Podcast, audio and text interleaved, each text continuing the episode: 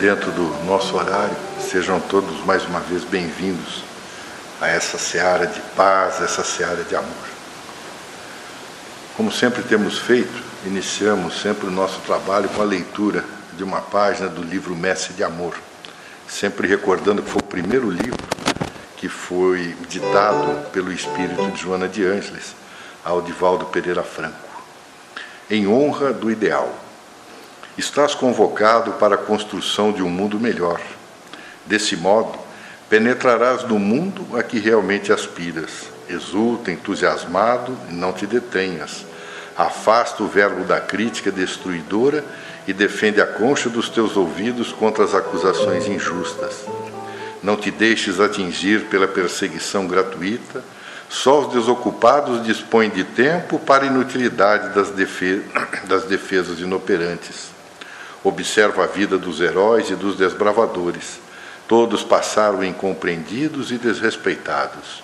O riso de uns poucos arraigados ao ceticismo e a ignorância de muitos parvos explodiram muitas vezes em gargalhadas com que procuravam humilhá-los. A mordacidade, porém, foi vencida pelo vero ideal que eles defenderam e as gerações futuras o confirmaram. Cinco séculos antes de Jesus, Aristarco de Samos já pregava o sistema heliocêntrico. No entanto, não faz muito Galileu foi constrangido a negar tal verdade. Quando Eratóstenes, com instrumentos rudimentares e primitivos, calculou a circunferência da Terra em 39.690 quilômetros, foi considerado louco. A ciência contemporânea, dispondo dos mais perfeitos aparelhos, mediu essa mesma circunferência, que é de 40.075 quilômetros. Hiparco afirmava que o ano solar era de 365 dias e um quarto, menos 4 minutos e 48 segundos. Foi ridicularizado. Comprovou-se recentemente um engano, mas de apenas seis minutos. Pregando a doutrina do amor universal, Jesus, a sós, foi crucificado e relegado ao escárnio dos séculos Todavia, a humanidade do futuro se encarregaria de recuperá-lo para a felicidade dos tempos. Sai então a campo, respeita o tempo, usando-o com propriedade, valoriza as pequenas coisas positivas, desenvolve as qualidades de serviço pessoal. E não estaciones ante o pessimismo dos derrotistas ou a falsa superioridade dos triunfadores da ilusão. A tua fé fala da excelência do dever cristão não podes temer. Difunde a verdade, estimula a ordem, elabora o serviço nobre, conclama o dever, desculpa a ignorância, ama sempre e insiste nos postulados do cristianismo puro. Há muito solo a desbravar e muito trabalho a desenvolver em favor do futuro. Sorri e desculpa, fazendo o melhor dos teus melhores esforços e prossegue sempre. E se porventura não atingires o clímax dos teus desejos em forma de contemplação dos triunfos almejados, por tombares nas refregas rudes e necessárias, outros continuarão teu trabalho, permitindo de contemplar da esfera melhor, aureolado de bênçãos, as tarefas ontem interrompidas, a se desdobrarem abençoadas por outros corações que seguem resolutos e gratos ao teu heroísmo anônimo. Pois é em determinados dias são fantásticas, né? Determinadas. Eu vou até reler um pedacinho aqui. Eu vou reler um pedacinho aqui. Não te estaciones ante o pessimismo dos derrotistas ou a falsa superioridade dos triunfadores da ilusão. A tua fé te fala da excelência do dever cristão, não podes temer em um dia tão grave ao nosso país, ler uma mensagem em que nos leva a pensar um pouquinho mais profundamente a respeito dos derrotistas, vamos tentar não ser um deles. Então vamos conversar dos conflitos existenciais. Pois é. São poucos, na verdade. Joana Dias só enumera uns 20. Eu, na verdade, tenho um apreço muito especial por esse livro. quando, há algum tempo atrás, o Orson Carrara me pediu uma entrevista que foi depois apresentada no jornal Consolador, ele me perguntou quais as obras que eu teria uma preferência dentre as diversas que foram ditadas por Joana de Ângeles. Eu disse a ele que, fora do âmbito das 16 obras aí, do conteúdo psicológico, a que mais sempre me chamou a atenção foi Dias Gloriosos. E, dentro das obras da série psicológica, com certeza Jesus e o Evangelho, na visão da psicologia profunda. Mas esse livro do Conflitos Existenciais, na verdade, eu recebi de presente do pessoal aqui da Seara na época. Eu não pude ir a uma palestra do Divaldo quando foi feito o lançamento desse livro. O pessoal foi e colocaram uma dedicatória, a Vera que escreveu, inclusive, vários de, desses nossos amigos assinaram. E quando eu comecei a ler, né, eu vi lá que tinha 20 conflitos editados. Nós nem vamos falar a respeito dos 20 porque não dá tempo. Né? Mas quando eu cheguei no sexto deles, eu me lembro disse assim, minha irmã, pelo amor de Deus, onde é que a senhora descobre tantos conflitos, da onde que a senhora tira tantas ideias magnânimas a respeito da nossa existência, né? Pois é. Mas os conflitos existenciais são reais. No início do século XX, quando Sigmund Freud então lançou a ideia da psicanálise, ele diz que todos nós vivíamos um profundo conflito e esse conflito, por certo, ele surgia em dificuldade de aceitarmos os nossos instintos, em especial o lado instintivo sexual. E ele dizia que então surgiam os conflitos porque nós não conseguíamos estabelecer uma dinâmica de compreensão entre os nossos impulsos sexuais e os tabus sociais. E por essa razão nós vivíamos em conflito. Na década de 1920, um outro psicanalista de origem alemão, Otto Rank, mudando um pouco as alternativas iniciais da psicanálise de Freud, ele dizia que, na verdade, os nossos conflitos eram todos eles oriundos dos nossos complexos de inferioridade, dos nossos complexos de culpa e da nossa incapacidade de reverter determinadas circunstâncias que acabavam sendo preponderantes nas nossas vidas.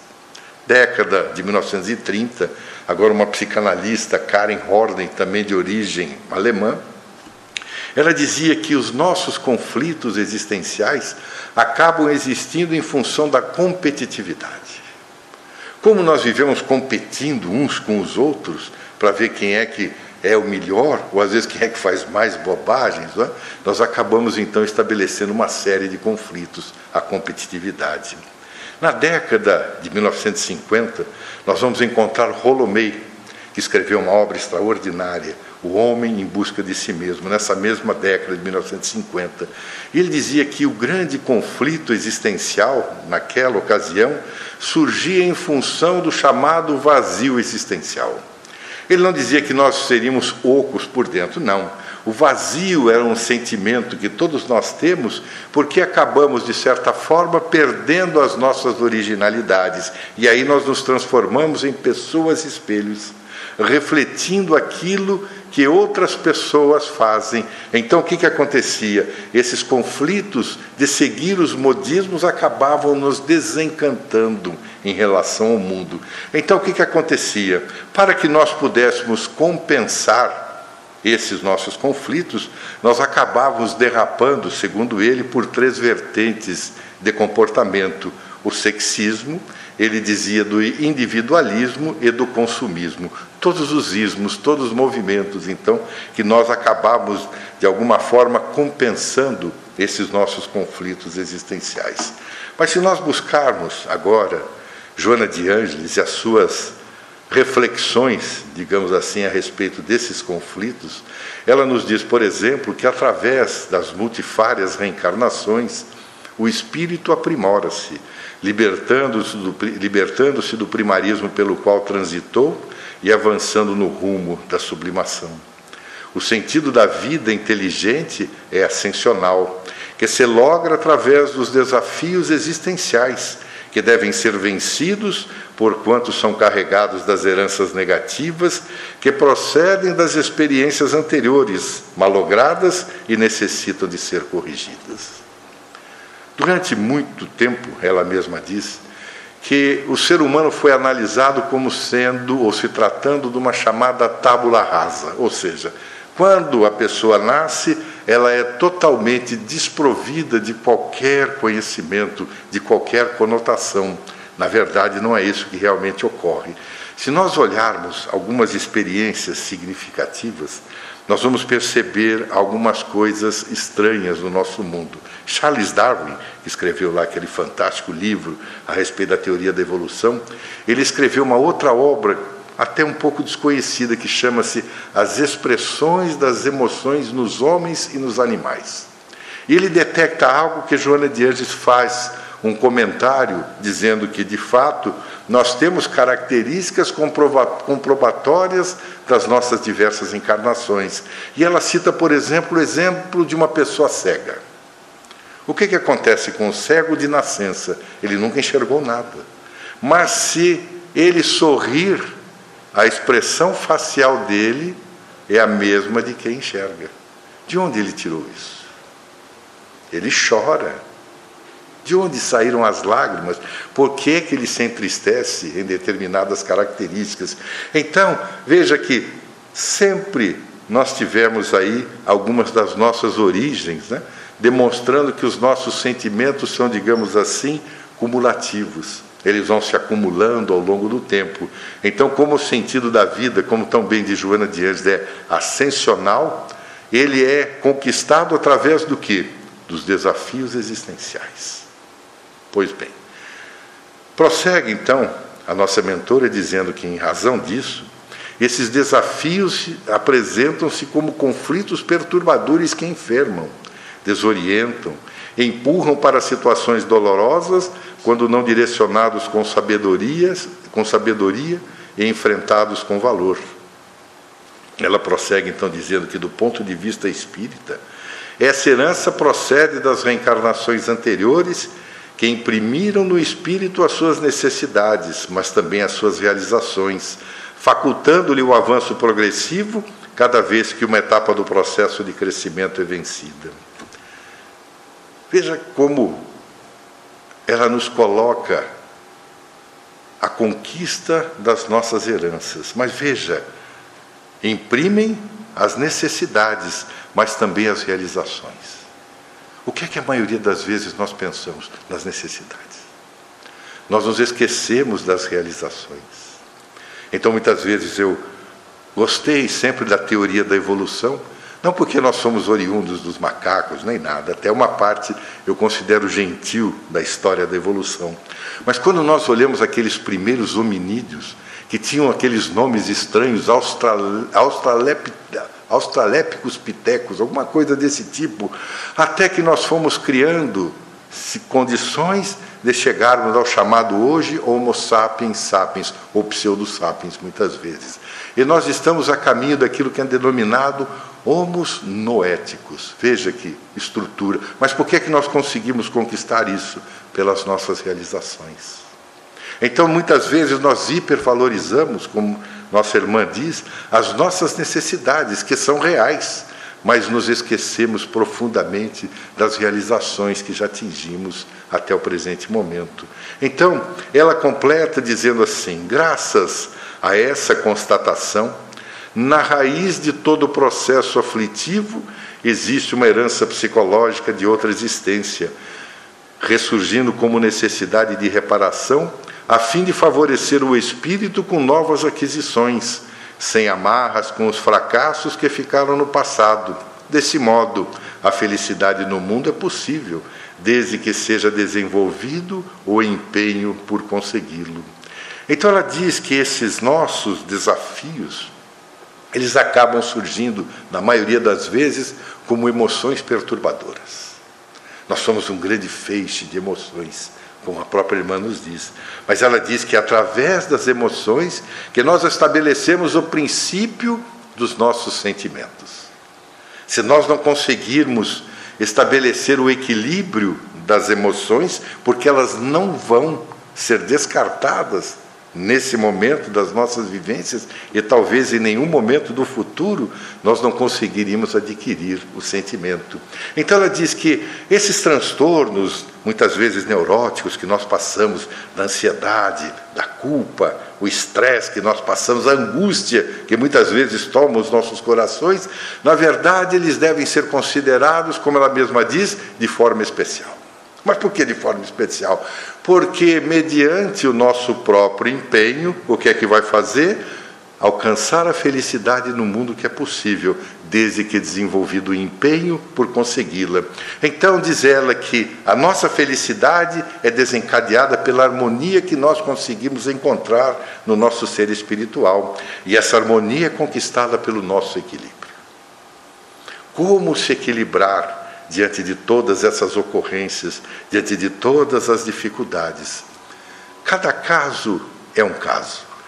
Nós sempre dizemos que, até utilizando-se das palavras de Hermes Trismegisto, do Antigo Egito, que era um dos grandes pensadores, cientista, alquimista daquela época, ele diz que sempre o macro se reflete no micro e o micro se reflete no macro. Todos nós somos um microcosmos de acontecimentos. Todos nós tivemos experiências das mais variadas possíveis. Então, por essa razão, que cada um de nós traz um certo contorno de ordem psicológica que faz com que detenhamos aquela problemática ou essa problemática. No entanto, a ideia essencial é que cada um de nós possa desenvolver, mediante a nossa própria vontade, as aquisições necessárias, abandonando aquilo que Kardec denominava as nossas más inclinações. Então, vamos só lembrar um pequeno pedaço que ela volta a dizer. No raiz, na raiz de todo o processo aflitivo existe uma herança psicológica de outra existência, ressurgindo como necessidade de reparação, a fim de favorecer o espírito com novas aquisições sem amarras com os fracassos que ficaram no passado. Quando nós descobrirmos esse princípio químico das nossas vidas, o que é que vai acontecer? Sabemos que temos que, de alguma forma, nos deslindarmos desses conflitos, dessas situações que nos trazem angústia, que nos trazem temor, que nos trazem, como nós dissemos, o sentimento da culpa, a revolta. O que é que nós fazemos? As novas aquisições, o que é que elas fazem? Elas conseguem eliminar tudo aquilo que nós fizemos. Hermínio Miranda, certa vez eu li um artigo dele, que ele dizia que o nosso presente é um ponto. É como se fosse um ponto na nossa grande existência. Esse ponto reflete o passado. Mas ele vai servir como reflexo ao nosso futuro, pelas condicionantes em que nós nos aproveitarmos das melhores propostas que a vida possa nos oferecer. Então é nesse ponto presente que nós estamos que nós conseguimos, com as novas aquisições que vão se refletir no futuro, abandonar aqueles reflexos que são oriundos do passado. Então, tudo aquilo que nós fazemos hoje, até Emmanuel tem uma página budista, ele diz que não importa aquilo que nós fizemos, para quem nós fizemos ou quando nós fizemos. O importante é que hoje tenhamos consciência de que não devemos mais fazer. E as nossas conquistas sejam diferentes. Então, Joana de Anjos começa a analisar uma série de conflitos existenciais que nós já até antecipamos que nessa obra são 20, mas que nós não temos nem tempo hábil para isso. Na verdade, o trabalho que nós temos nos proposto é trazer a obra, trazer parte da obra para ensejar a todos nós lermos o conteúdo total da obra, porque realmente a leitura é fascinante. Nós não paramos de ler, ela é uma obra que vai nos fazendo pensar. Até nós lemos uma primeira vez muito rapidamente todo aquele conteúdo e depois parece que há uma necessidade de voltarmos para analisarmos, refletirmos um pouco mais a respeito de cada uma delas. Então ela começa, logo após estabelecer os princípios dos conflitos existenciais, dizendo-nos quais deles são os principais, e começa chamando das fugas psicológicas. Mas o que são fugas psicológicas? Ela diz que departamentos seletivos da mente bloqueiam automaticamente muitas das ações desagradáveis que são arquivadas em setores especiais, mesmo antes de analisadas devidamente, conforme seria de esperar-se. O que, que acontece? Nós não analisamos aquilo que nós fazemos, às vezes. As coisas vão acontecendo, nós vamos acumulando aquilo que muitos psicólogos chamam do lixo existencial. E aí, de repente, a coisa ressuma daquele inconsciente onde nós arquivamos as coisas e nós acabamos explodindo nas nossas fugas psicológicas. Então, ela se recorda de que nós vivemos muitas vezes entre a ilusão e a realidade. Porque nós nos iludimos com facilidade. E ela narra sempre a história de Narciso, o filho de Créfiso e. Ele era um jovem de uma beleza tão exuberante que Tirésias, que era um sábio e era cego, advertiu a Liríope que tomasse conta do filho dela, para que ele nunca se olhasse a si mesmo, porque a sua beleza era tão grande que ele se encantaria por si mesmo. Então os cuidados foram sempre constantes, até que uma ninfa chamada Eco, e que ela era filha, na verdade, de Zeus e de Hera, se apaixonou por Narciso. Mas Narciso, veja, ele não conhecia paixões, não conhecia nada. O que é que ele fez? Simplesmente repeliu Eco. Ela ficou tão irritada que pediu a Nêmesis, que era o rei, da, o deus da justiça, que fizesse alguma coisa para atormentar aquele jovem. Então, certa vez, ele adentrou a uma selva, uma floresta próxima e começou a se perder até que deu-se diante de um lago. Quando ele abaixou, agachou-se no lago, ele viu a própria imagem refletida e ficou apaixonado por si mesmo. A grande ilusão de Narciso. Então, os narcisistas de nossa irmã, que muitas vezes são aqueles que acreditam a si mesmo ou a grupos a que pertence, valores aos quais estão ainda muito distantes de conquistar, porque estão vinculados à ilusão. E nós conversamos, quando falamos a respeito da obra Plenitude, sobre o príncipe Siddhartha Gautama, o Buda, que dizia que tudo no mundo é Maya tudo é ilusão. E que, na verdade, é essa ilusão que acaba permitindo com que nós avancemos os nossos desejos, na busca dos prazeres e na nossa cobiça. Então, esses departamentos que bloqueiam as nossas ações desagradáveis, nós temos uma memória seletiva extraordinária. Nós selecionamos aquilo que queremos recordar daquilo que não queremos. Então, nossa irmã prossegue dizendo que, em face dessa conduta escamoteadora, surgem os mecanismos de transferência de responsabilidade, de ausência de discernimento e de fugas variadas na área psicológica.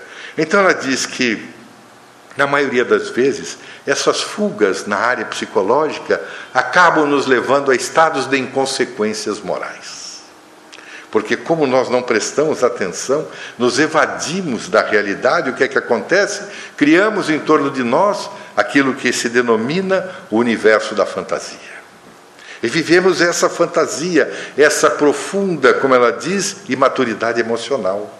Porque então nós perdemos interesse pelas causas nobres. Nós nos mantemos abaixo daquela linha que seria a postura adequada diante das circunstâncias adversas. Então, nós acabamos dando abrigo a comportamentos inadequados e, como forma de nos candidatarmos, digamos assim, a não termos conflitos, nós buscamos as fugas das mais variadas formas. Nós encontramos mecanismos extraordinários. Então ela volta a dizer que pequenos exercícios de afirmação da personalidade e de autodescobrimento dos valores adormecidos funcionam como terapia valiosa por estimular o paciente a novos e contínuos tentames que se vão coroando de resultados favoráveis. A necessidade dos enfrentamentos é uma característica comum, praticamente normal, faz parte da existência humana.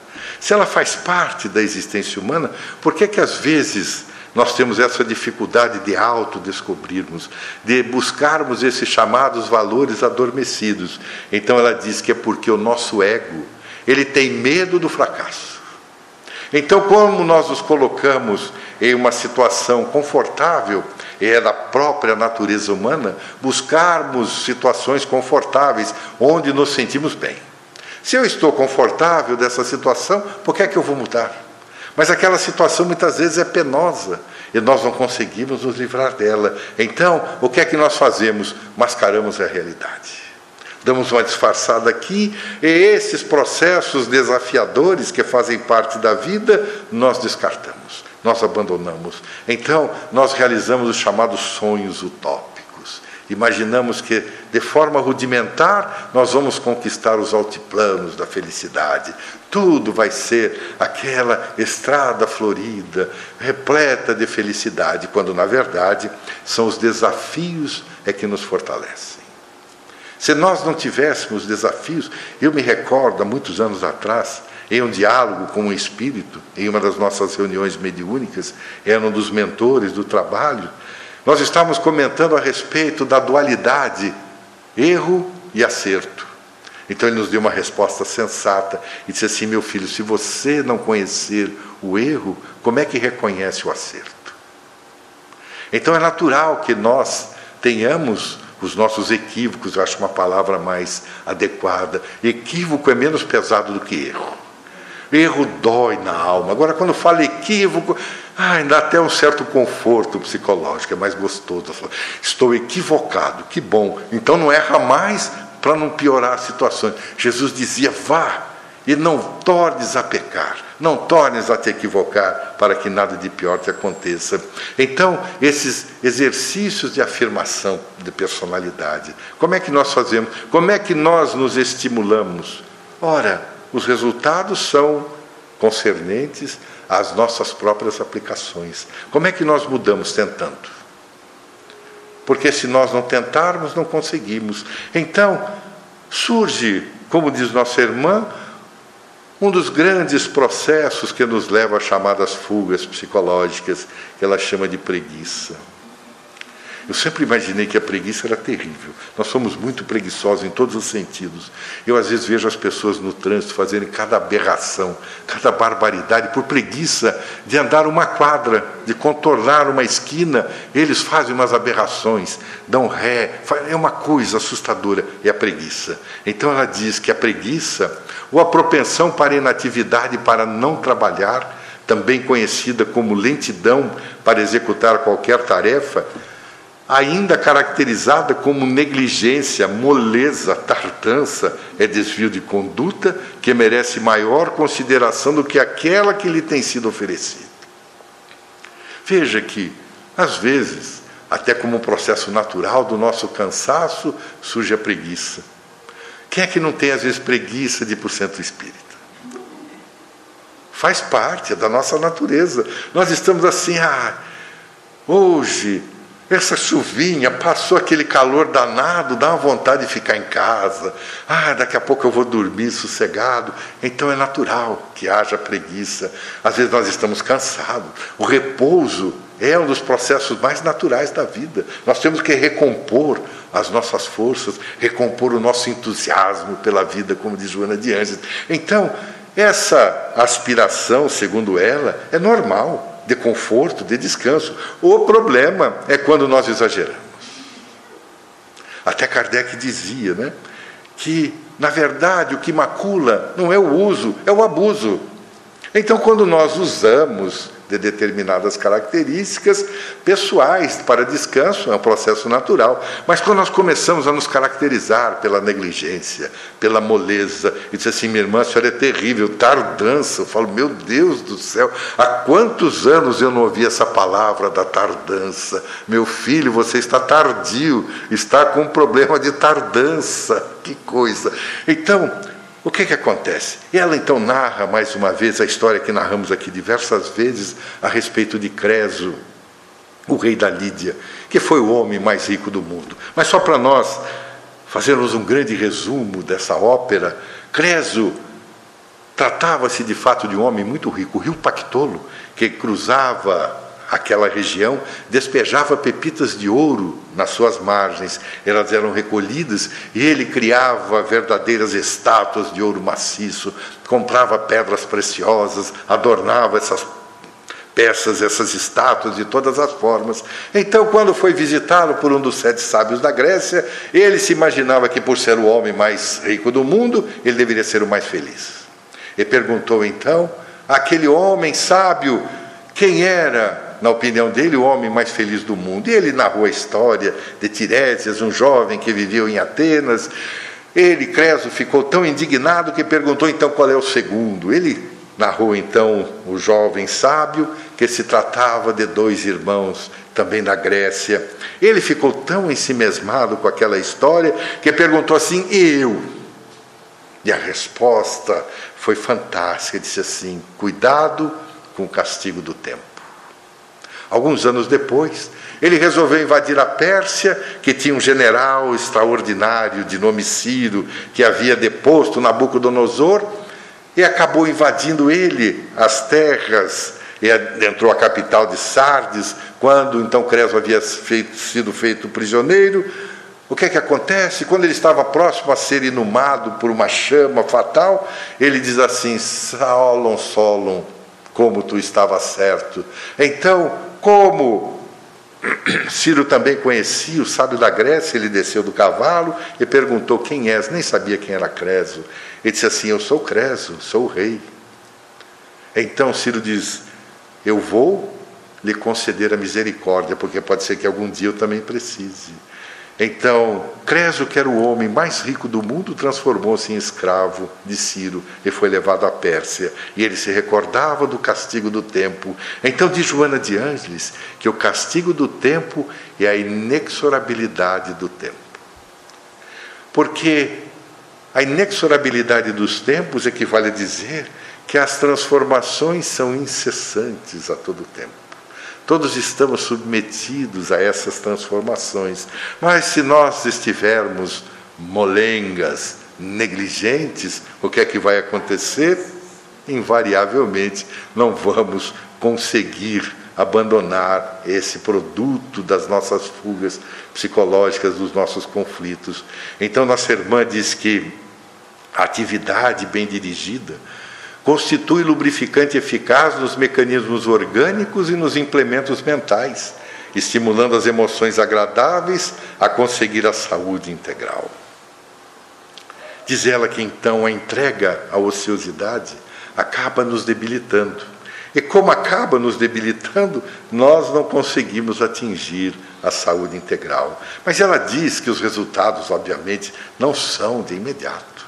Nada nos acontece como um passe de mágica, nada. Então ela recomenda: faça leituras edificantes, leia obras que tragam conteúdo. E eu sempre brinco, né, que a maioria dos espíritas de hoje, se nós não tomarmos cuidado, nós vamos padecer de um mal, porque nós lemos tanta obra água com açúcar que daqui a pouco nós vamos ser todos diabéticos. Então é necessário que nós façamos a escolha correta das boas obras. E temos sempre que começar pelo começo. Porque se nós não conseguirmos ler desde o livro dos Espíritos, passando pelo livro dos Médios, o Evangelho, o céu, o inferno e a Gênese, praticamente tudo o restante que nos é apresentado se torna de difícil entendimento. Então é necessário começar pelo começo. Mas as pessoas dizem assim, mas preciso começar pelo livro dos, dos Espíritos, é tão difícil. Eu digo assim, mas como é que pode ser difícil uma obra tão espetacular? São 1019 questões, que na verdade são 1063 itens, porque existem muitas questões que são desdobradas. E nós chegamos a 1063 itens. Veja que ali cada resposta ou cada conjunto de respostas é suficiente para nós entendermos uma vida inteira.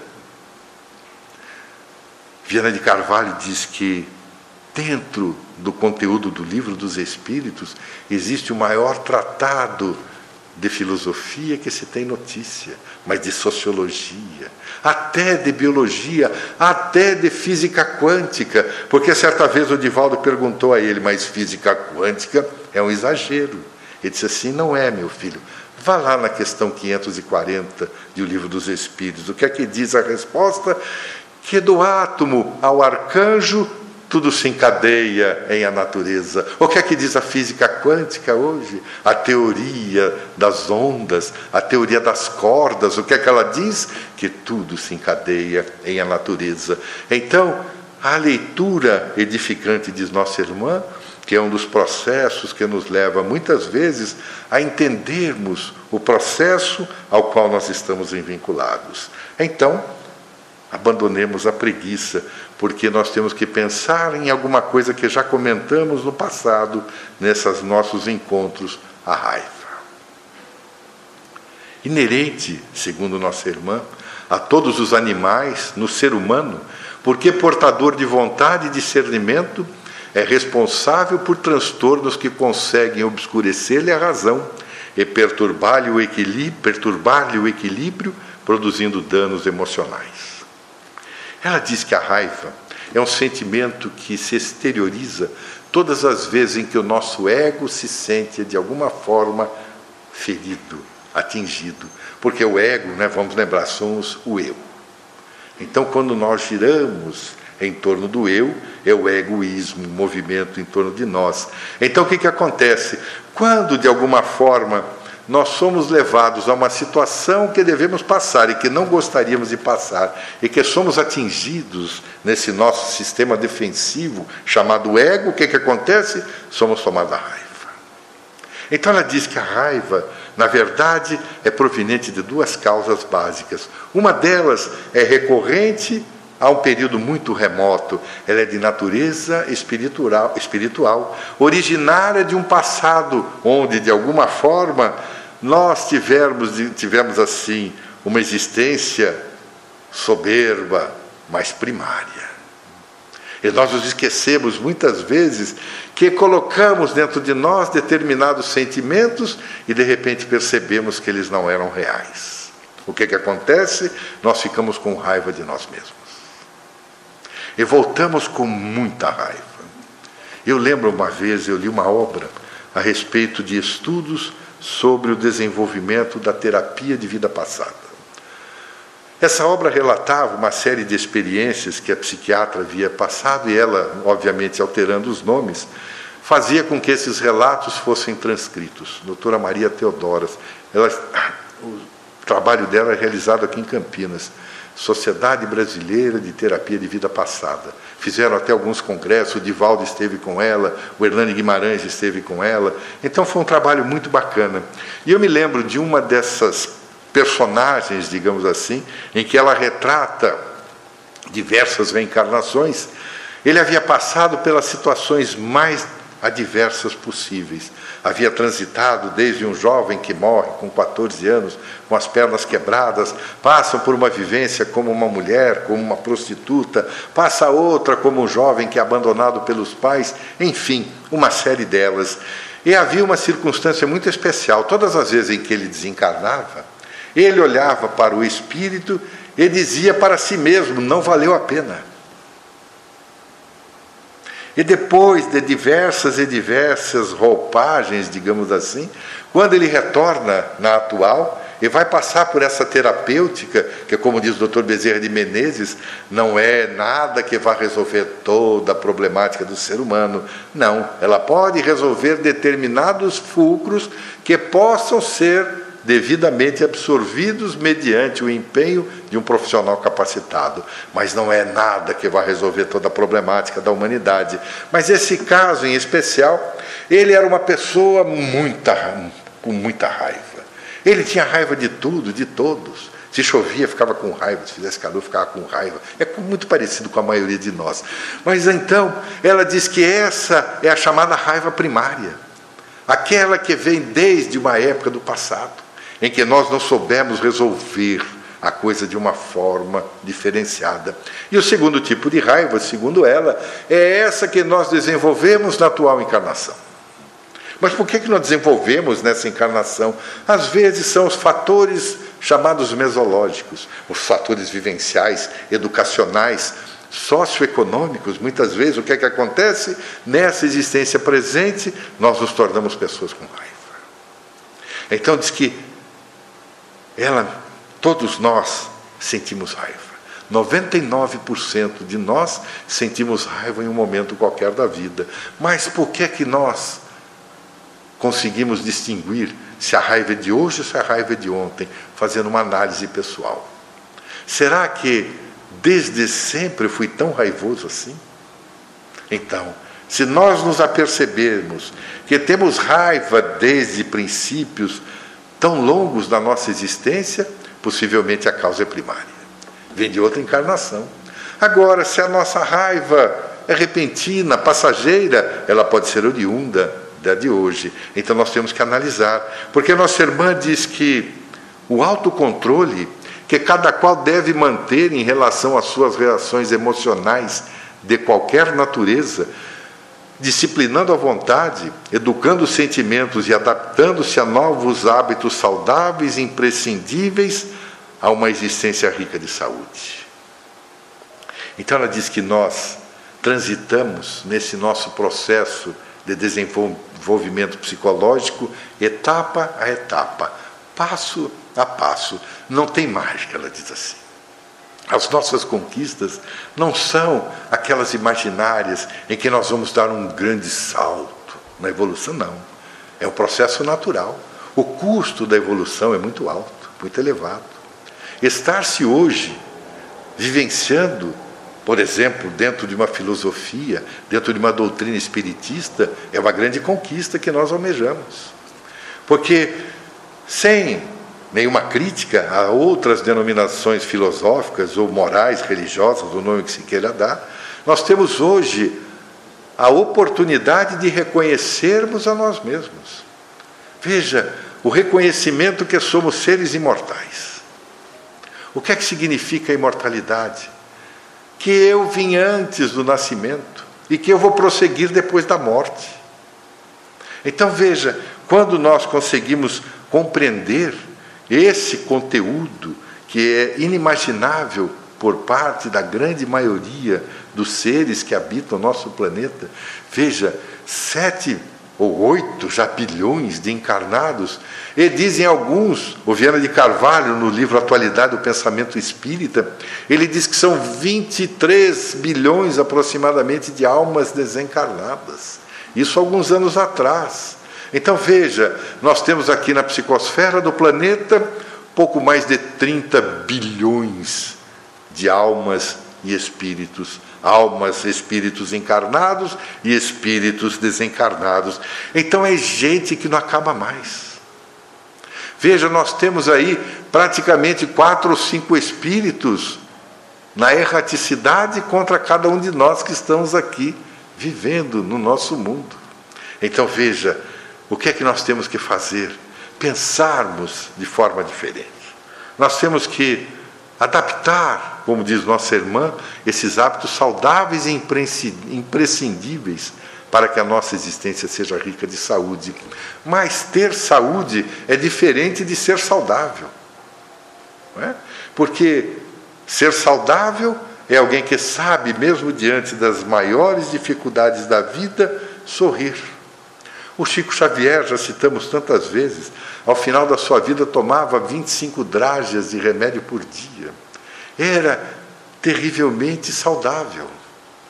Mas nós vemos pessoas que têm saúde, mas não são saudáveis. Então veja, a diferença entre ter saúde e ser saudável. Então a raiva é uma das características que nós devemos buscar abandoná-la. Vamos conseguir de uma hora para outra? Não como diz nossa irmã, passo a passo. Eu sempre me recordo daquela escada de Jacó, que faz parte lá do Velho Testamento. Ninguém enxerga o final dela, porque ela é muito longa. É mais ou menos essa, digamos assim, metáfora a respeito da nossa própria existência. Mas não bastasse a nossa raiva, nós temos o problema da culpa. E a culpa é terrível, porque duas são as causas psicológicas da culpa, diz nossa irmã.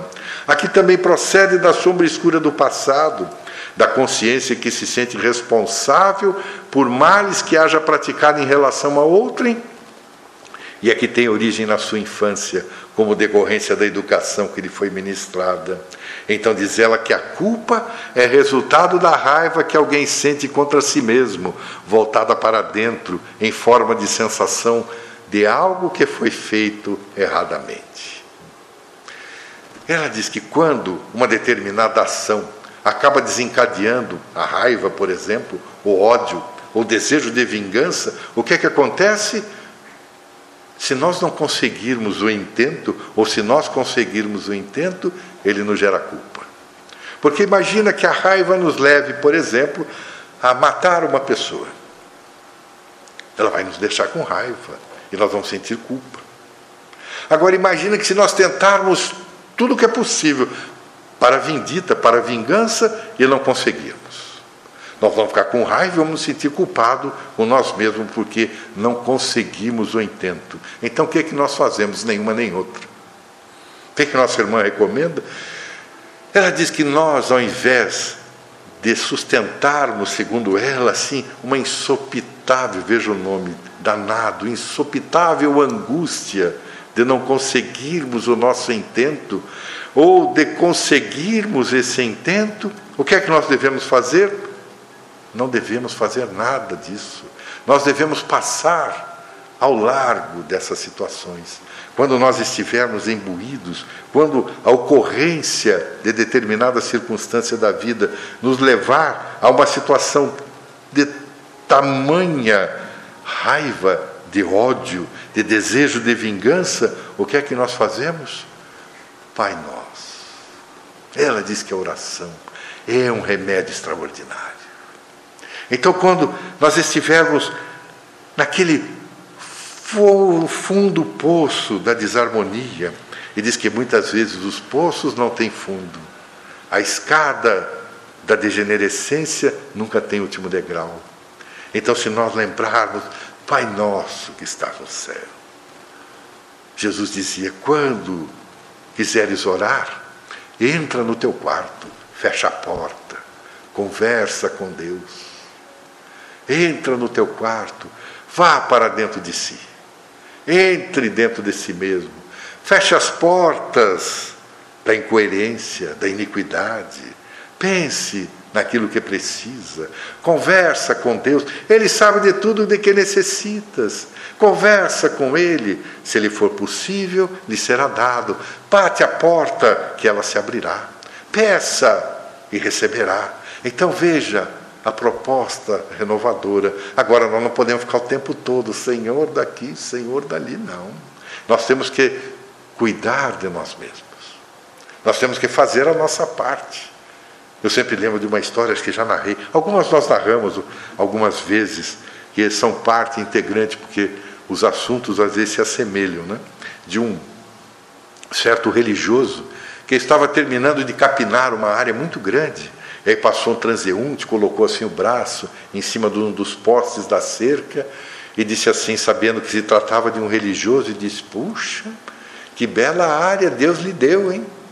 E o religioso virou e disse assim: Pois é, você precisa ver quando estava quando ele me deu. Porque ele estava terminando de carpir, de capinar. Imagina como era, é mais ou menos assim. Então nós temos que carpir como diz nossa irmã. Então ela prossegue dizendo que a culpa encontra sintonia com as paisagens mais escuras da personalidade humana em que se homizia. Os conflitos e as mesquinhezes dos sentimentos nutrem-se da presença da culpa, levando a estertores agônicos aquele que ele sofre em junção. A cabrunha desarticula os mecanismos da fraternidade, tornando o paciente arredio e triste quando não infeliz e desmotivado.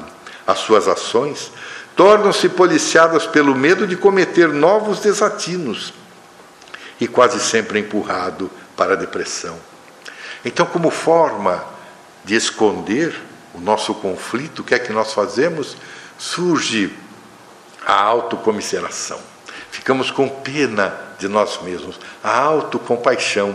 E aí nós fazemos aquilo que os psicólogos chamam de CDM. Alguém sabe o que é o CDM? É o coitadinho de mim. Como nós gostamos de fazer coitadinho de mim. Eu não conheço ninguém que faça isso, pelo contrário. Né? As pessoas não agem.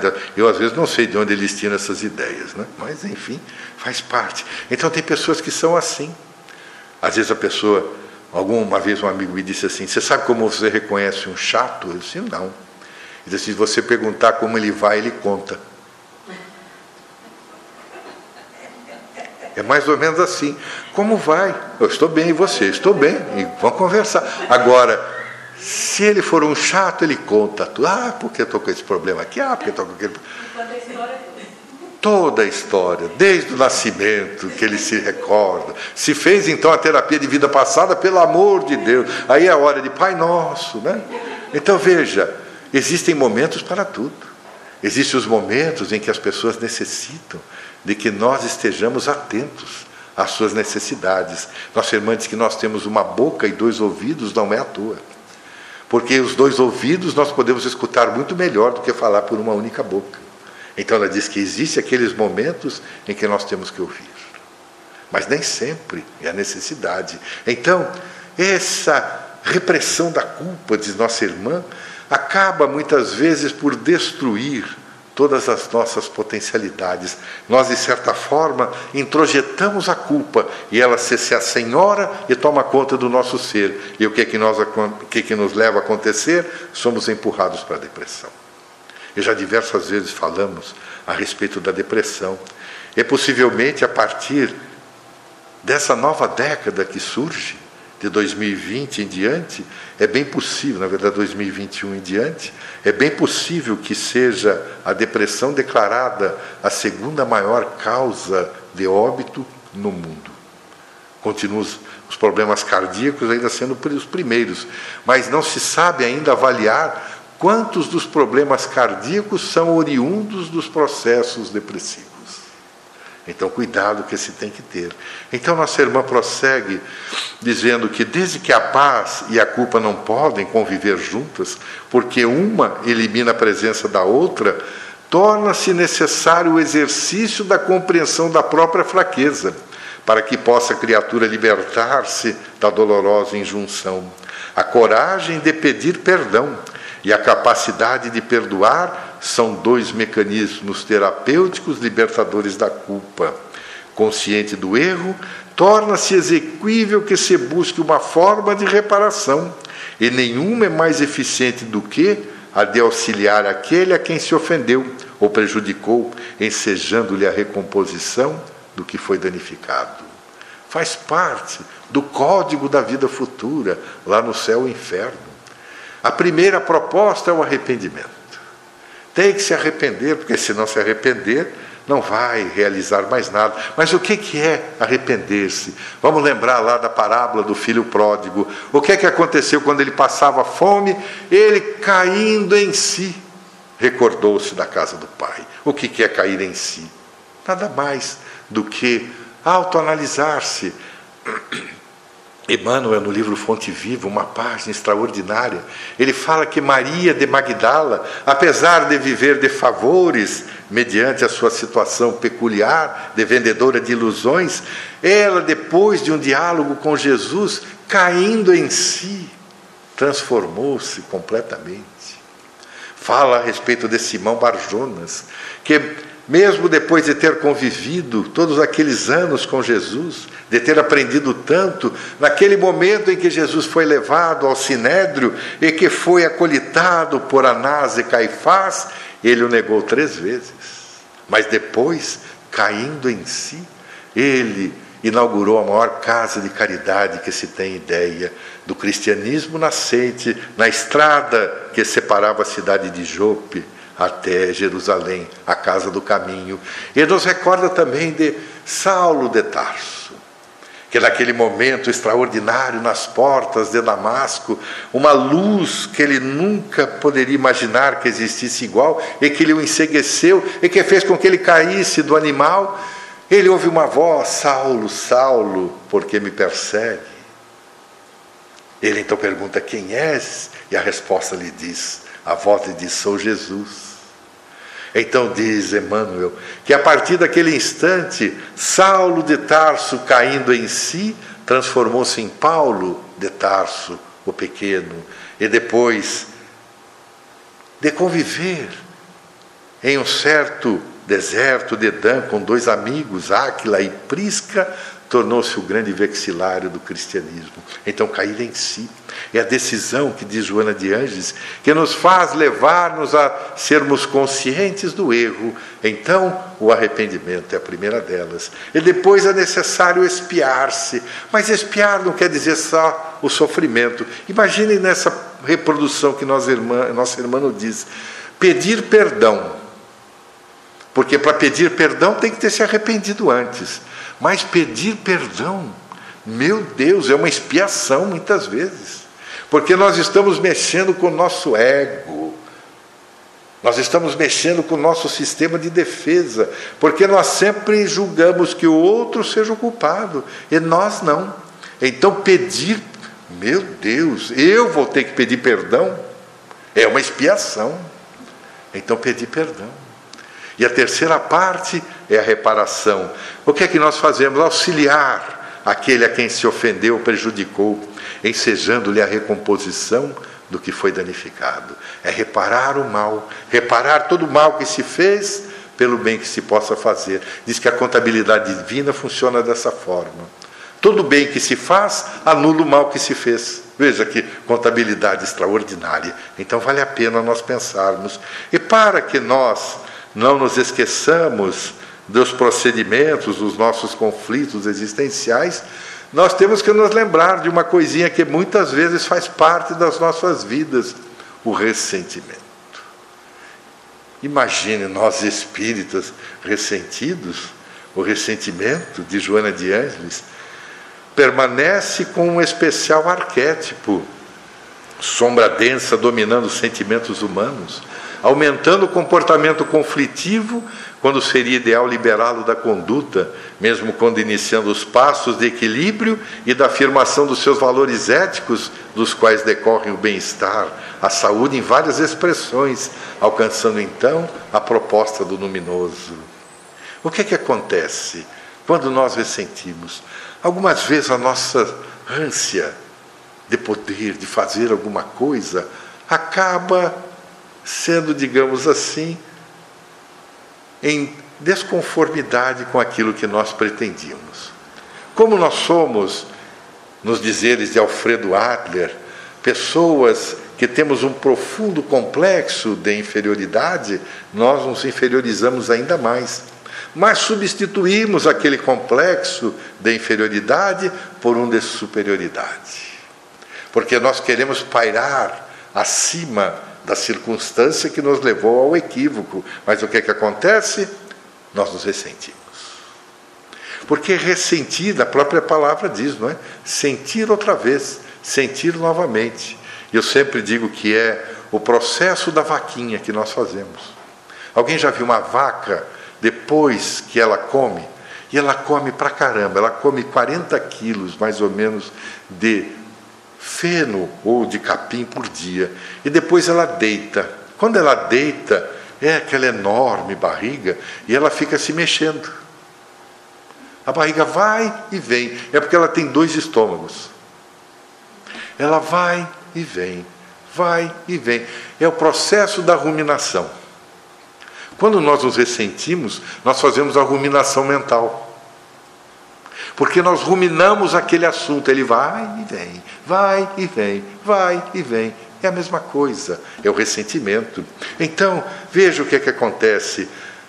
Ela permanece como um arquétipo, é como uma marca antiga, arquetipo, lembra? Nós conversamos lá atrás, arque antigo, tipo modelo, então modelo antigo é o que nós carregamos. Então são comportamentos conflitivos, mas o que é que nós devemos fazer? Então diz nossa irmã, que o ser em si mesmo não é portador de maldade, mas foram as experiências do processo de evolução que despertaram essa face negativa, que pode e deve ser corrigida pela aplicação dos recursos do altruísmo, da bondade, da moralidade e da cooperação com as demais criaturas do mundo. O processo de evolução gera prazeres mesmo no cultivo do mal, no entanto, são transitórios, servindo de medida para comparação com as conquistas do bem e as alegrias dele derivadas com sabor doadouro, duradouro. Então, veja que bondade da nossa irmã. Diz que nós não somos portadores do mal, mas nós experienciamos muitas vezes o mal. É da própria estrutura, dissemos há pouco. Se nós não errarmos, não conseguimos distinguir o acerto. Então, o que, que acontece? No processo da evolução, mesmo as atitudes equivocadas ou as, as más atitudes, as nossas más inclinações, de certa forma geram prazer. É muito comum, quando nós falamos agora há pouco a respeito do perdão, nós dizemos assim: eu sou espírita, eu perdoei, mas eu tenho certeza que Deus vai dar um jeito naquele infeliz. O que, que é isso? Na verdade, é um prazer decorrente do mal. Porque nós gostaríamos que acontecesse alguma coisa àquela pessoa que nos fez o mal, ou aparentemente nos causou o mal. Então é o prazer pelo mal. Mas, no entanto, são transitórios, porque mais dia menos dia cai em si, ou como dizem os jovens, hoje cai a ficha. E quando cai a ficha, eu sempre imagino, depois que eu vi essa, essa palavra dos jovens, eu começo a me lembrar lá daqueles cassinos, né? Quando bota a ficha, aperta e cai aquele monte de ficha, pronto. É a mesma coisa de cair a ficha. Aí, quem sabe, nós conseguimos conquistar as melhores coisas. Então, nossa irmã diz que, muitas vezes, os sentimentos que nós temos, que são, às vezes, violentos, eles acabam se transformando nos nossos conflitos. E para que, que nós temos que mudar esses conflitos? Porque parece que algumas vezes nós nunca vamos conseguir nos livrar deles. Porque nós ficamos ressentindo outra vez, ressentindo o tempo todo. Nós temos, nós vimos lá atrás, uma memória seletiva extraordinária. Ela é tão espetacular que ela consegue bloquear determinadas situações que nós vivenciamos e permitir que outras surjam, principalmente as chamadas memórias traumáticas. Nós temos uma capacidade incomparável, porque naquele assunto de quando a pessoa pergunta como vai e ele conta, começa a contar de problemas que passou. Se nós conversarmos com uma pessoa, encontrarmos uma pessoa, e estivermos conversando, daqui a pouco diz assim, mas eu nem me lembro que eu comi na hora do almoço. Mas se nós tivermos uma cicatriz qualquer e a pessoa perguntar, nós respondemos contamos toda a história. É a nossa memória seletiva. Os fatos traumáticos, diz o doutor Jorge Andréa, que eles ressumam com mais facilidade. Aqueles núcleos em potenciação que não foram ainda bem digeridos, eles ressumam ao nosso consciente e acabam então trazendo essa nossa memória seletiva à sua altivez. Ele diz que quando nós conseguimos então abandonar esses núcleos que já não devem nos incomodar mais, nós conseguimos então com que a nossa capacidade mental seja muito mais apropriada àquilo que nós devemos. Então, de Joana de Andes, que muitas vezes nós somos portadores de alguns complexos, não é um só, algumas vezes nós temos outros, mas, no entanto, ao invés de nos mantermos sempre armados, porque às vezes nós nos armamos contra tudo. Nós estamos sempre armados, imaginando que toda vez que alguém comenta, nós pensamos assim: é para mim. Faz parte, é. Nós sempre imaginamos que alguém falou alguma coisa diretamente para nós. É uma coisa estranha. Mas o que é que essa pessoa quis dizer para mim? Não é? Nós temos esse problema emocional, é um dos processos mais fantásticos da nossa evolução. Então veja, o que é que a nossa irmã diz? Que o processo da evolução serve mesmo estabelecendo o princípio do mal, compararmos para que nós saibamos diferir o bem e o mal. É a história que já contamos diversas vezes, a separação do joio e do trigo. As nossas más inclinações e das nossas virtudes. Então, ressentimento, mais um dos conflitos. Mas tem um outro conflitozinho que não é tão conflitozinho, ele é bem voraz. E nossa irmã chama-nos a atenção para a drogadição. São muitos os adictos na vida de hoje. Ela diz que a drogadição constitui, na atualidade, um dos mais graves problemas de saúde mental e orgânica, em face das substâncias tóxicas que exercem sobre o sistema nervoso um predomínio perturbador. Ela diz que o prejuízo orgânico, que são decorrentes dessas perturbações oriundas da drogadição, agem diretamente sobre o nosso sistema nervoso central, agem dentro da nossa área cerebral, que é o grande instrumento de comunicação do ser espiritual. Alguns anos atrás, eu não me recordo nem o nome do autor, infelizmente, nem o nome do livro, mas ele fez uma série de ensaios com o chamado SPECT, que é alguma coisa em que a pessoa ingere ou injeta-se no corpo dela um determinado produto, ele é colocado nessa câmara de SPECT e aí vê-se a movimentação cerebral. É o que antigamente nós vimos nos é, eletroencefalogramas, né? só que diferente, agora através de imagens. E ele começou a ver, através de uma série de adictos das mais variadas formas, que há como se fosse um ponto do cérebro, e não é um ponto, são áreas localizadas no cérebro que deixam de funcionar.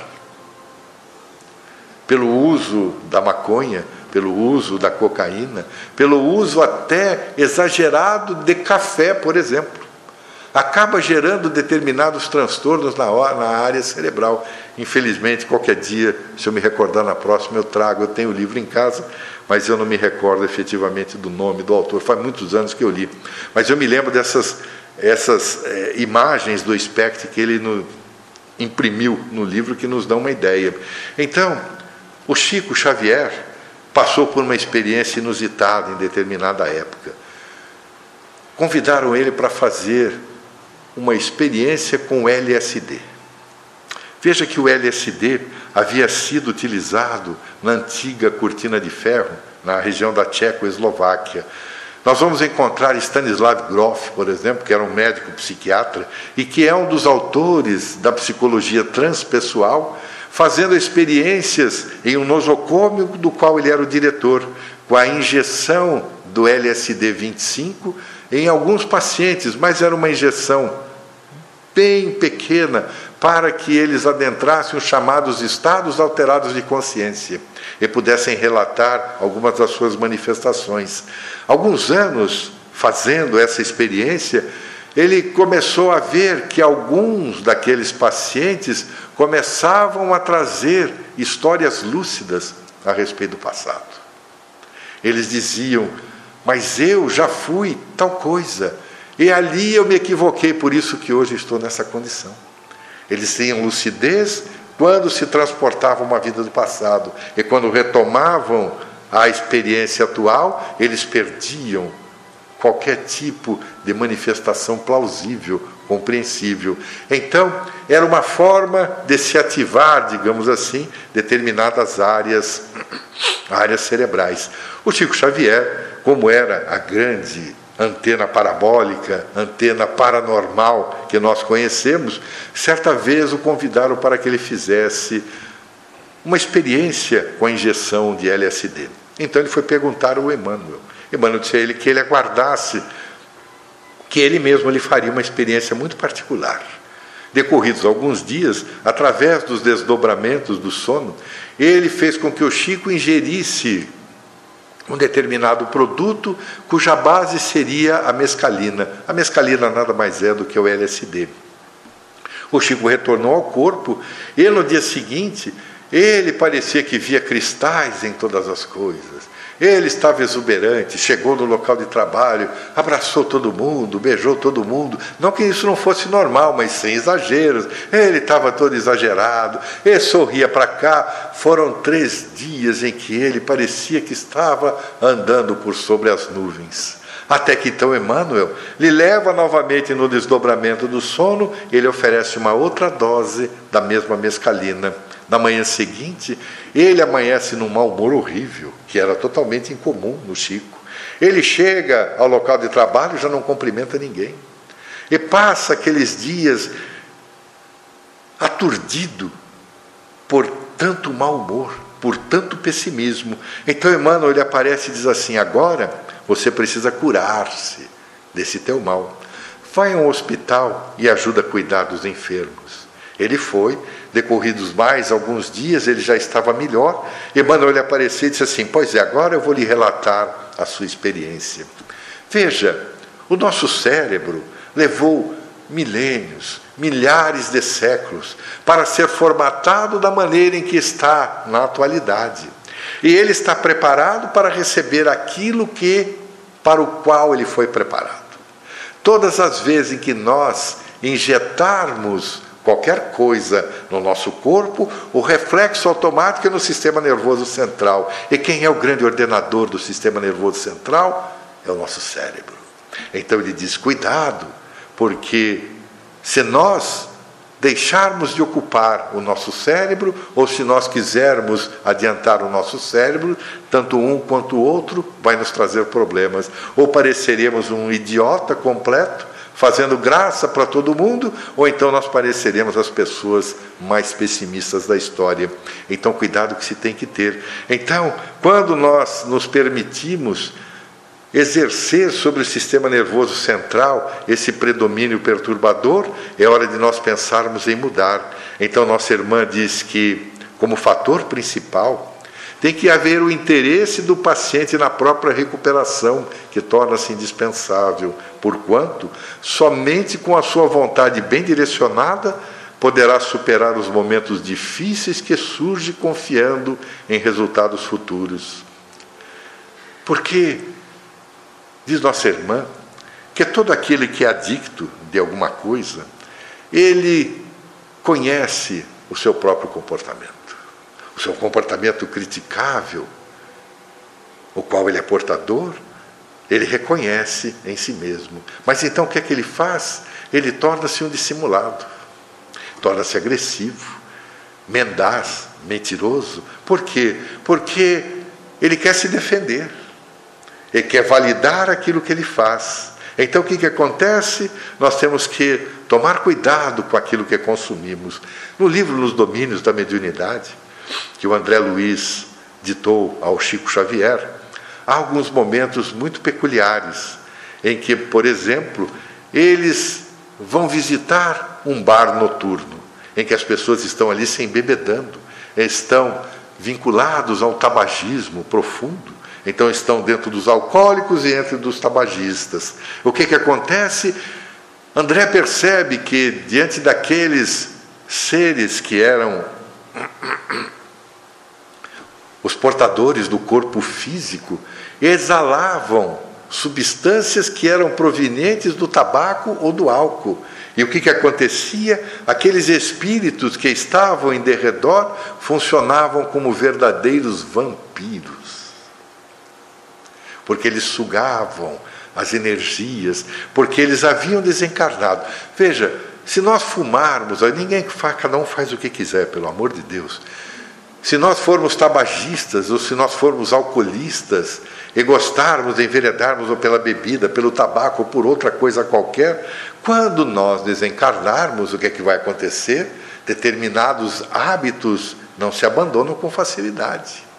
Nós temos necessidade, às vezes, de reestruturarmos o nosso sistema orgânico, porque o Dr. Jorge André diz que possivelmente os espíritos que se encontram mais adiantados do ponto de vista emocional, do ponto de vista psicológico, espiritual, quando nós desencarnamos, é bem possível que, a exemplo do que acontece com a borboleta, Lembra o que, é que acontece com a borboleta? Ela sofre a estólise, que é a perda de tecidos, e a histogênese, que é nascimento de tecidos. Quando ela sai do casulo, aquele aperto que dá, o que, que acontece? É a estólise, ela perde alguns tecidos. E depois que ela sai, ela começa a abrir as asas e novos tecidos surgem. A histogênese, o novo tecido que surge.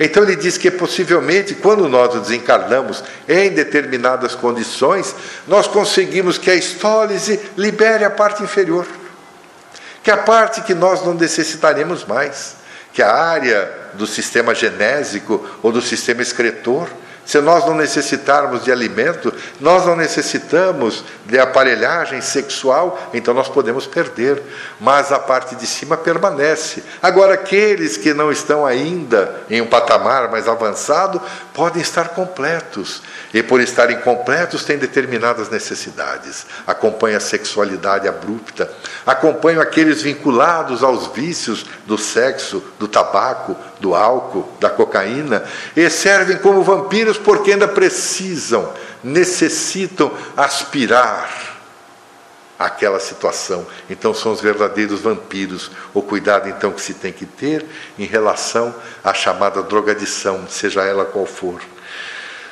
Mas se nós temos esses pequenos probleminhas, existe um que nós conversamos lá atrás que acaba sendo praticamente uma das maiores problemáticas que todos nós temos passado, o chamado vazio existencial.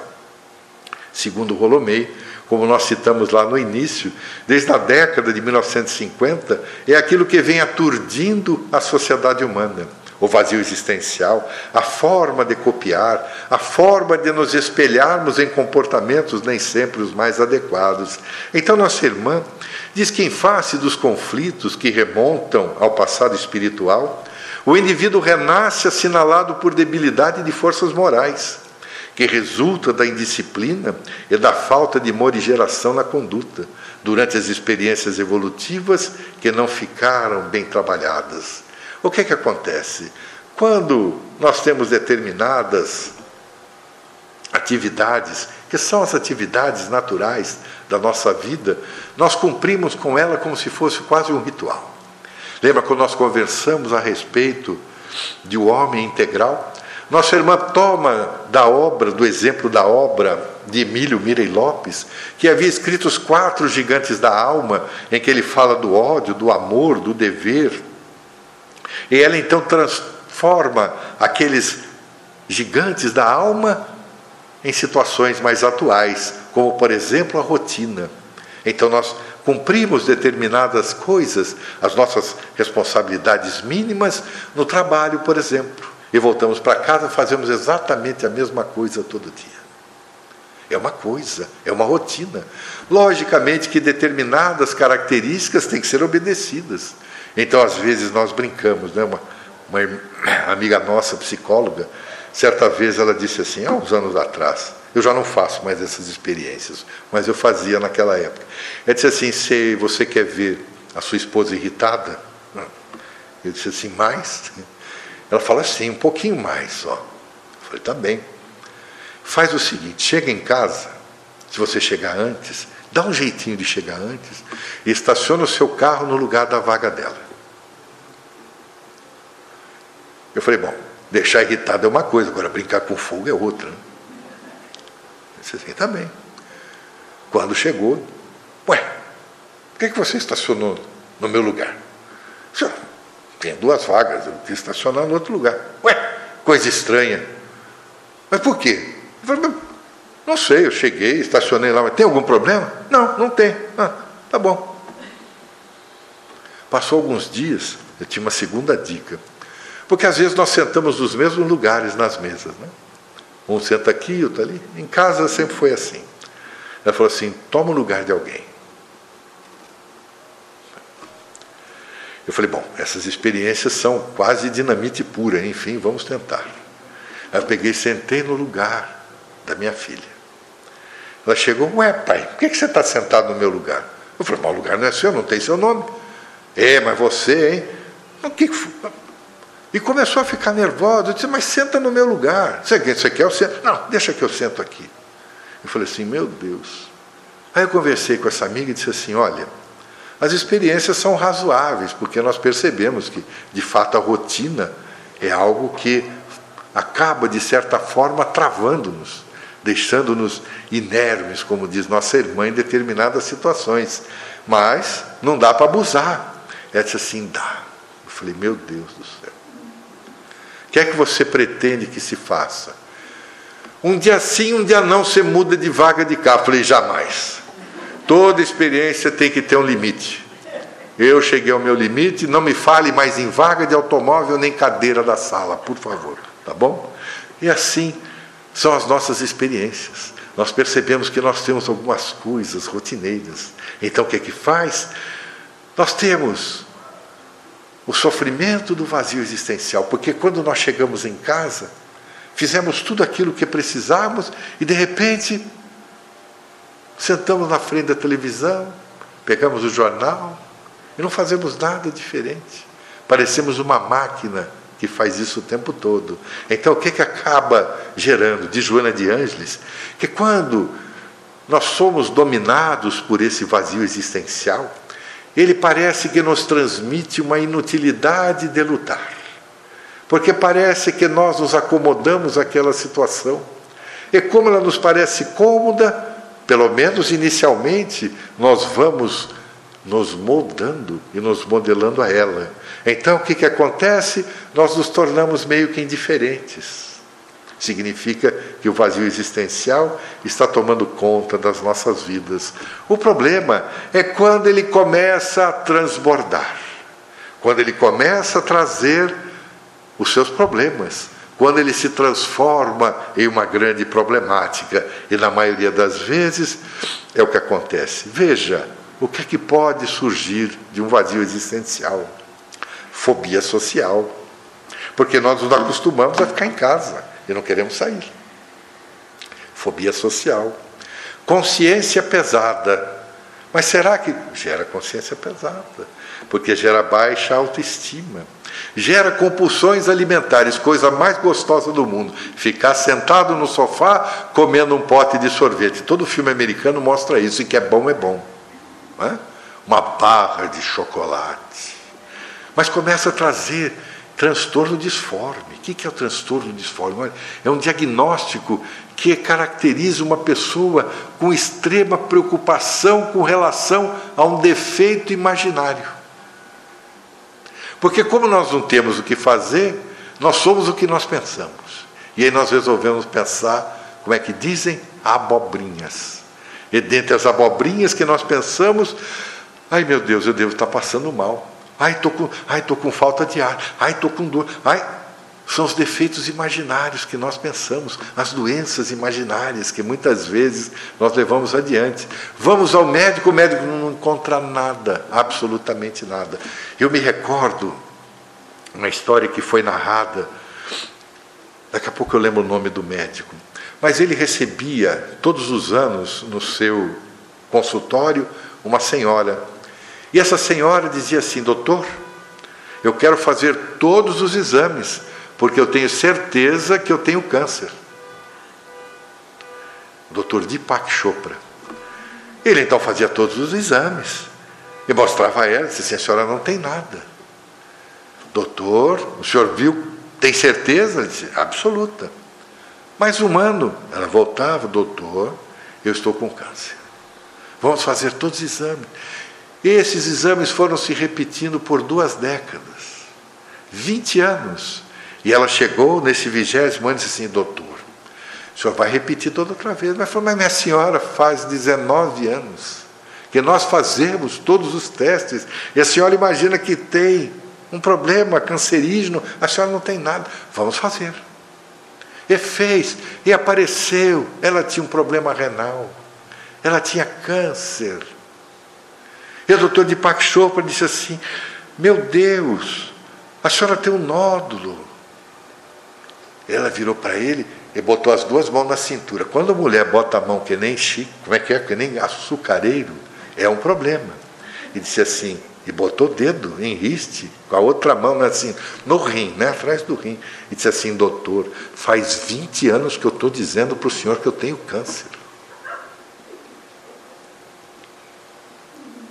Então veja, que problema.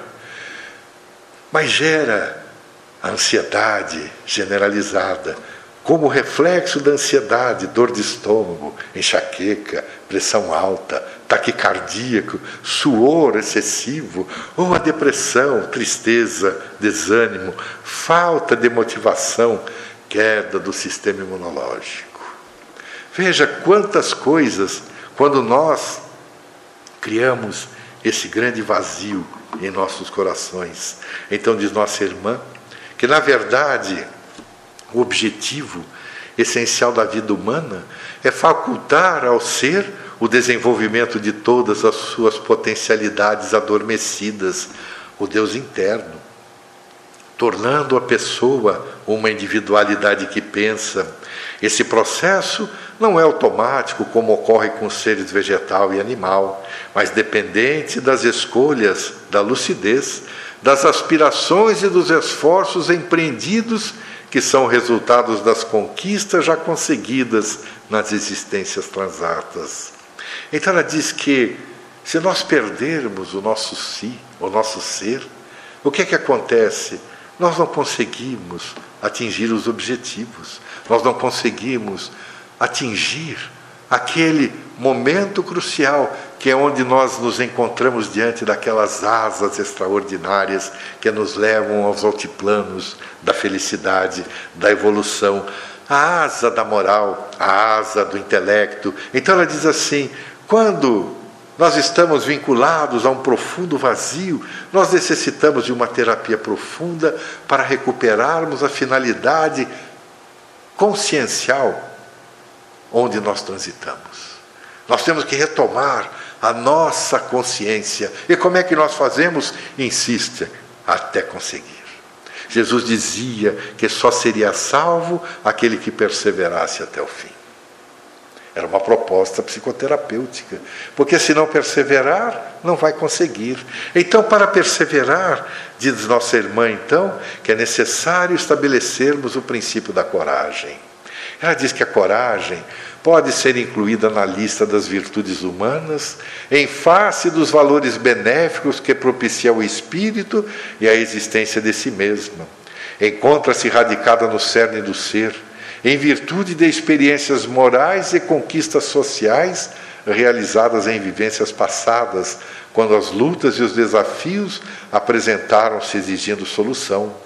No processo da evolução antropossócio-psicológica, as alterações de níveis dão-se a cada momento, porquanto, conquistando um patamar de realização pessoal, outro logo surge, convidando ao avanço irrefagrável. E ela continua dizendo que, na verdade, é preciso que a autoconsciência ajude a compreender que se torna necessário discernir para acertar insistir para lograr êxito, trabalhar com afinco nos propósitos escolhidos, dispondo-se a errar e a repetir a experiência, a perder a ingenuidade para adquirir a maturidade, a vivenciar decepções que nascem nas ilusões para compreender a realidade, mantendo a coragem de não desanimar, nem desistir, entregando-se à autocompaixão ou à depressão. Então é preciso ter coragem. É um ato, diz nossa irmã, de bravura moral. Mas por que de bravura moral? Porque é uma virtude que deve acompanhar o nosso sentimento humano.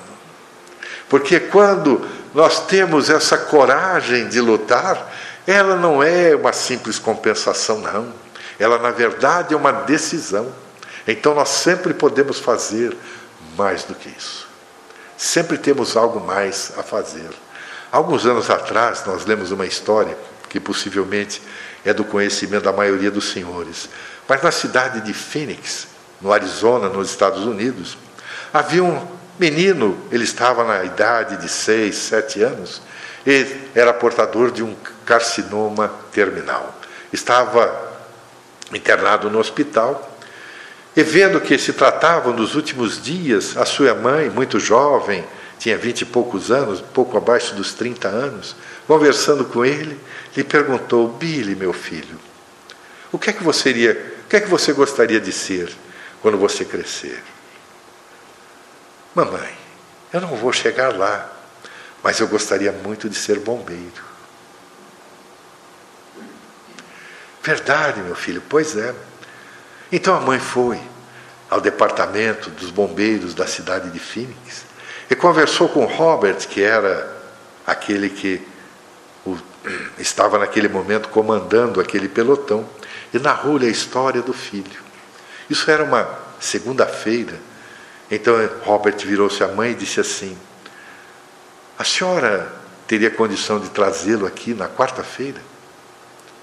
A senhora me dê as medidas dele, que que eu vou mandar fazer um uniforme, com as botas, com tudo. Mas o senhor consegue fazer? Ele disse sim, todos os nossos uniformes são moldados aqui mesmo. O senhor consegue fazer isso para o meu filho? Minha senhora, nós podemos fazer muito mais. Traga-o aqui. Quando chegou no dia aprazado, ela, depois de conseguir convencer os médicos, afinal, o jovem estava muito próximo da morte, levou-o até o corpo de bombeiro. E quando ele chegou lá, naquela cadeira de rodas, lhe colocaram em pé e lhe vestiram com todo aquele vestuário de bombeiros. Ele ficou tão feliz. E naquele dia houve três chamadas de incêndio, de ajuda. Ele acompanhou os bombeiros para cá, acompanhou os bombeiros para lá. Acabou o dia tão feliz e perguntou ao comandante: O senhor pensa mesmo que eu sou um bombeiro? E disse assim: Pois é, Billy, e um dos melhores. O jovenzinho voltou ao hospital e pensaram que ele morreria na semana seguinte, ele viveu mais três meses. E quando estava mais próximo e que possivelmente seria irreversível, a sua mãe ligou ao corpo de bombeiros e conversou novamente com o Robert e disse assim: ele está no final. Os senhores poderiam mandar alguém aqui do corpo de bombeiro? Ele disse assim: minha senhora, nós podemos fazer muito mais avise ao pessoal do hospital que vai chegar uma viatura do corpo de bombeiro com as sirenes todas ligadas, mas não é um problema de incêndio, é uma homenagem que nós faremos a um bombeiro amigo. E quando chegou naquele horário previsto, chegou aquele enorme carro de bombeiros, colocaram a escada Magiros na direção da janela do quarto em que Billy estava internado, e 16 bombeiros subiram a escada e entraram dentro do quarto. Billy tomou-se de uma emoção e perguntou assim: Vocês pensam mesmo que eu sou esse grande bombeiro? Ele disse assim: Sim, Billy, você é o melhor de nós. E todos eles o cumprimentaram e desceram de volta e foram embora com aquela sirene e tudo mais. No dia seguinte, o jovenzinho morreu. Mas eles fizeram muito mais. Então diz nossa irmã que a coragem é fazer muito mais. O que é que eu posso fazer? Posso fazer muito mais do que isso, porque é ali que nós conseguimos conquistar, segundo nossa irmã propõe, o início da proposta do amor. Porque ela diz que o amor é a mais elevada e digna realização do self, que se identifica plenamente com os valores da vida, passando a expandir-se em formas de edificação em todas as partes. Veja que, ao longo de diversos e diversos milênios, até que nós atingíssemos o estado de humanidade, o que é que nós passamos? Pelas mais diversas experiências. Do egocentrismo, por exemplo. Era necess... Se nós olharmos os primeiros povos, as suas civilizações, nós vamos perceber que a primeira parte era autopreservação simplesmente aquilo que falasse do umbigo para baixo, as nossas necessidades primordiais. Com o passar do tempo, nós vamos nos tornando egocentristas, depois egotistas, porque nós somos dotados de um egoísmo exacerbado, mas, no entanto, de alguma forma, eles são responsáveis pelas nossas aquisições emocionais. Porque a partir daí é que nós começamos mais uma vez, separar o joio do trigo.